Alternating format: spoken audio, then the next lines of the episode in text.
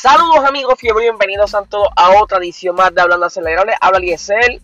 Ayer viernes no pude grabar el episodio ya que lo iba a grabar por la tarde para poder ¿verdad? traerles toda la información sobre las prácticas. Pero tuve un problema con el carro, llegué tarde a casa por la tarde, entonces revolú, y ustedes saben. Pero nada, estamos grabando temprano antes de la práctica 3. Así que la información que le voy a estar dando sobre la práctica 1 y 2, entre otras cositas por ahí que tengo. En la primera práctica, ya saben que estamos en el circuito de Qatar, un circuito donde nunca había corrido la Fórmula 1, aunque el circuito sí está construido para poder correr Fórmula 1. Y pues obviamente íbamos a haber varios problemas, o sea, iban a haber varias eh, dificultades porque eh, nunca habían pisado el circuito. Y pues en lo que le van cogiendo el truco y eso, pues eso era de esperarse. Pero hubieron pequeñas eh, dificultades con los curbs.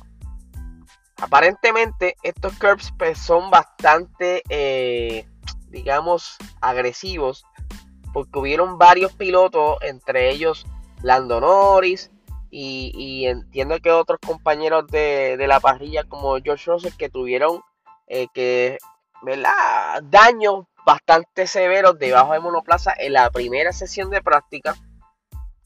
Lewis Hamilton tuvo que retirar el monoplaza porque hubo problemas con el, con el motor. Obviamente este no es el motor estrella. Este motor era el motor utilizado en Turquía pero aparentemente tuvieron problemas con el motor y por eso fue que no vio muchos tiempos de él y se retiró en, este, esta primera sesión eh, vimos a, Max bastante rápido ya ustedes saben que esta pista nunca había corrido Fórmula 1, así que mientras los muchachos iban mejorando el tiempo, cada vez estaban este, rompiendo el récord, o sea, vuelta a vuelta en esa primera sesión todo el mundo iba rompiendo el récord de, la pista eh, de práctica.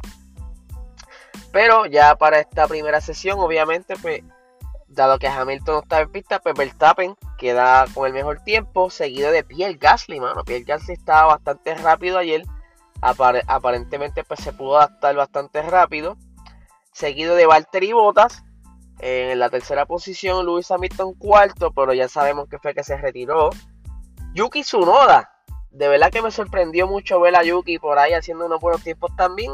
Está rindiendo frutos esa mudanza a Italia. Esperemos que este muchacho pues, pueda traer eh, mucho más espectáculo próximamente. Ya lo que queda de temporada no creo que pueda hacer mucho, pero por lo menos para la siguiente temporada. Siguiendo la sexta posición, Carlos Sainz y Charles Leclerc, como siempre, los dos Ferrari juntos. Todo es bien importante, eso quiere decir que esos carros están bastante parejos en construcción y eso es una ventaja porque eh, de, haber una diferencia grande se sabe que hay, un problema bastante grave. En la posición 8 tenemos a Checo Pérez, que a pesar de que corrió hace muchos años atrás en esta pista, pues aparentemente no se acuerda o no cogió el phone, aunque tampoco fue el mismo monoplaza.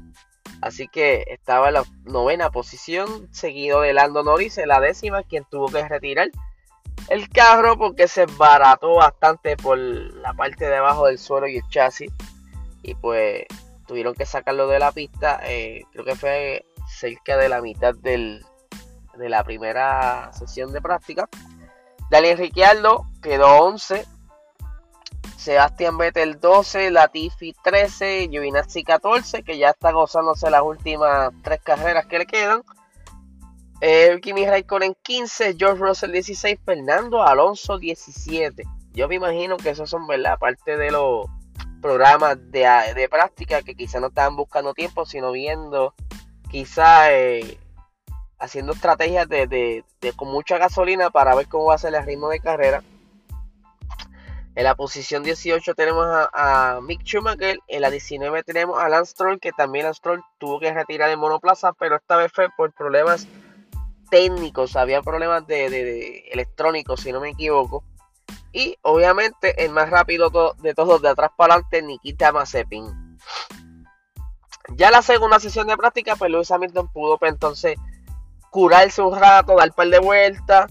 Eh, también vimos que los muchachos seguían saliéndose de la pista, Michael Massey pues, decidió que el límite de pista será la línea blanca y violeta en ciertas zonas de las curvas.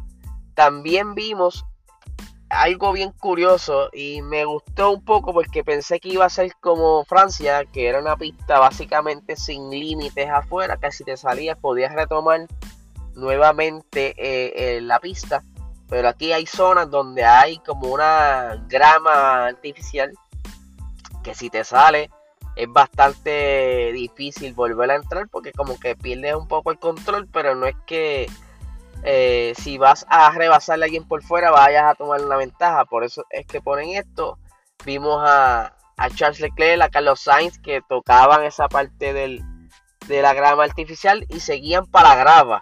Así que esto va a estar bien interesante durante la carrera. Hay que ver que estos muchachos no sigan saliéndose de la pista porque vimos que todos en algún momento en diferentes partes del trazado se salían porque aparentemente este eh, esta selección de compuestos de Pirelli pues como que no ha sido la mejor y no hay mucho grip y se le ha estado eh, haciendo difícil mantener esos monoplazas dentro de los límites de pista.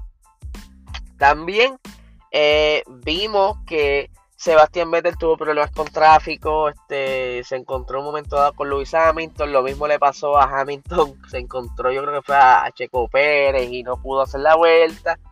Cosas normales en las prácticas, que esto es como se meten todos de golpes a la pista y se forma este revolú. Pero ya para esta segunda sesión de práctica, Valtteri Bottas se llevó el mejor tiempo con 1.23.148. Eh, Pierre Gasly siguió con su segunda posición, apenas a dos décimas de Valtteri Bottas. Max Verstappen tercero con tres décimas de diferencia. Lewis Hamilton eh, cuarto con, eh, con, una décima por, detrás de, Max. Eh, quinto Lando Norris, sexto Lance Stroll que se estuvo curando luego que no pudo correr en la primera práctica, pero ya en la segunda pues vimos bastante acción sobre él. Yuki Tsunoda por ahí dando de hablar también. Checo Pérez, octavo, Sebastián Vettel, noveno, Carlos Sainz, décimo, Esteban con 11, Fernando Alonso 12, Charles Leclerc 13, Daniel Ricciardo 14, Kimi Raikkonen 15, eh, George Russell 16, Giovinazzi 17, Latifi 18, Mick Schumacher 19 y Mazepin no salió a la pista porque también se les barató el carro por debajo, no pudo hacer ni tiempo. Eso es, ¿verdad? Parte de estos curbs que son como puntiagudos. Y cuando estos monoplazas se salen de la pista y pasan por estos curbs, se ve cómo se van los cantos volando. Así que vamos a ver si en la carrera esto no sucede. Porque de suceder va a traer problemas aerodinámicos y vamos a ver quizá eh, cómo va el desempeño de, ese monoplaza y si es uno de los punteros va a estar bien interesante. Por otra parte, quería traerle una información bien, bien interesante. Ustedes saben muy bien que ayer iban a decidir si eh, a, Mercedes se le iba a aceptar la petición de, someter la queja esa en contra del, incidente en la curva, 40, en la curva 4 de la vuelta 48, donde Lewis Hamilton y Max se salieron de pista porque Max, defendiendo la posición, pues se abrió bastante y pues salen de pista, aunque ninguno sufrió un daño, pero Mercedes no podía perder la oportunidad, ¿verdad? Para alegar esta situación, eh, buscando de cierta manera que Max fuera sancionado para ir acortando la brecha en el campeonato, pero obviamente esto se sabía que no iba a quedar en nada, como yo le estuve mencionando muchas veces, si pasaba algo de que aceptaran que de, volver a investigar esto y que pudiera pasar una sanción, va a cambiar el deporte de la Fórmula 1. Así que eh, fanáticos de Mercedes no se molesten, tienen que ver las, tienen que ver esto de otro punto de vista. Perdonen que la sinusitis está atacando. Si se sigue eh, hay casos y hay casos, no toda la, no todos los incidentes en pista son iguales. En esta ocasión, pues ninguno se tocó, ninguno tuvo un daño, ninguno, pues como quien dice, este, se vio afectado. Ambos se salieron. Por eso Michael Massey decidió decirles corran, déjenlos correr. Si se sanciona, se crea un precedente. Y si se crea un precedente, los muchachos no van a correr agresivo, o sea, no va a haber esa batalla rueda a rueda, van a ser carreras aburridas. Ya poco a poco han dañado esto con varias situaciones que han pasado, por eso se dieron cuenta y quieren evitar esto. Y András Seidel estuvo eh, diciendo básicamente algo parecido a lo que yo estuve hablando en Box Talk y lo que he estado hablando con los diferentes seguidores que me han estado escribiendo. Dice, si, lo comparamos con el... Ah, espérate, aquí mismo Si lo comparamos con el caso de Lando, tenemos algunas preguntas que hacer. Eh, Lando fue sancionado en el Gran Premio de Austria por algo que desde nuestro punto de vista era muy discutible. Pero sí, se puede argumentar que lo, sucedió, lo que sucedió en Austria fue que Lando forzó a Checo Pérez a salirse. O sea, ellos saben que aunque quizás hubo una oportunidad ahí de que, mira, están batallando por la posición, déjalos correr, pero en ese punto sí Lando, eh, ah, ¿verdad? Como que lo pinchó con, la intención de que se saliera de la pista. Ahí hubo un poquito de mala intención. Obviamente esto no fue quizá Lando en su, en su 100% él mismo. La adrenalina, pues, en estos casos, pues, domina sobre las emociones. Aquí continuando con lo que dice Andrea Seidel. Eh, se me perdió. Ajá, míralo aquí. Fue algo diferente a lo que vimos en Brasil. Y por lo tanto, estamos muy interesados. No tanto eh, por la decisión ni por el resultado de la nueva investigación. Porque es un proceso diferente. Porque estamos más eh, pero está, necesitamos más claridad sobre lo que más informará a los pilotos esta noche, o sea, ayer. Creo que cual sea la decisión final, cambiará la forma en la que los pilotos hacen ciertas maniobras en pista. Por eso es interesante aclararlo todo. Eh, será muy interesante que los pilotos escuchen esta noche a Michael en la decisión informativa. Por eso es que no lo hicieron, por eso es que no quisieron darle para adelante van a matar el deporte. Lo van a matar. Si siguen así, van a ver una carrera de trencito. Como único vas a ver un pase permitido es una recta. ¡Ay, te pasé por el lado! Ya te pasé. Como si fuese una autopista. ¡Eh, te pasé!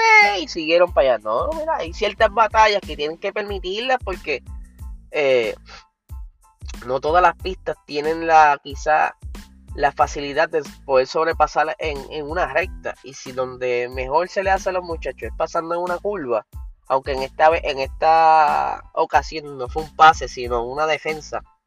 Pues mira, tienen que, hay ciertas cosas que tienen que permitirla. Mientras no afecte al otro piloto, que no, que no se le dañe el carro, que no lo choque, que las. Ustedes entienden. ¿Sabe? Hay cosas y hay cosas. Y, y aquí tienen que darle el break para entonces eh, tener un mejor espectáculo, que los muchachos siguieran este, corriendo con la misma energía, porque si en ese entonces le daban, en durante la carrera le daban una sanción, ustedes saben que todo el mundo iba a ir más tranquilo, iba a ser una carrera muerta. Así que esto es un buen tema eh, para traerlo en, un box talk o llevarlo para el Patreon. Así que estén pendientes que vamos a estar llevando temas bien interesantes para el Patreon. Así que no estén llorando por ahí de que no lo escuchamos. Si usted quiere estar al día, suscríbase al Patreon porque arrancamos la semana que viene. Iba a traer otro tema, pero me voy a ceder en el tiempo. Lo voy a estar trayendo entre lunes o martes. Es una teoría conspiranoica que está. No sé si esa palabra existe. Anyway, es una teoría que está corriendo por, la, por el internet. Y quiero compartirla con ustedes para ver qué piensan sobre esto. Así que, nada, gente.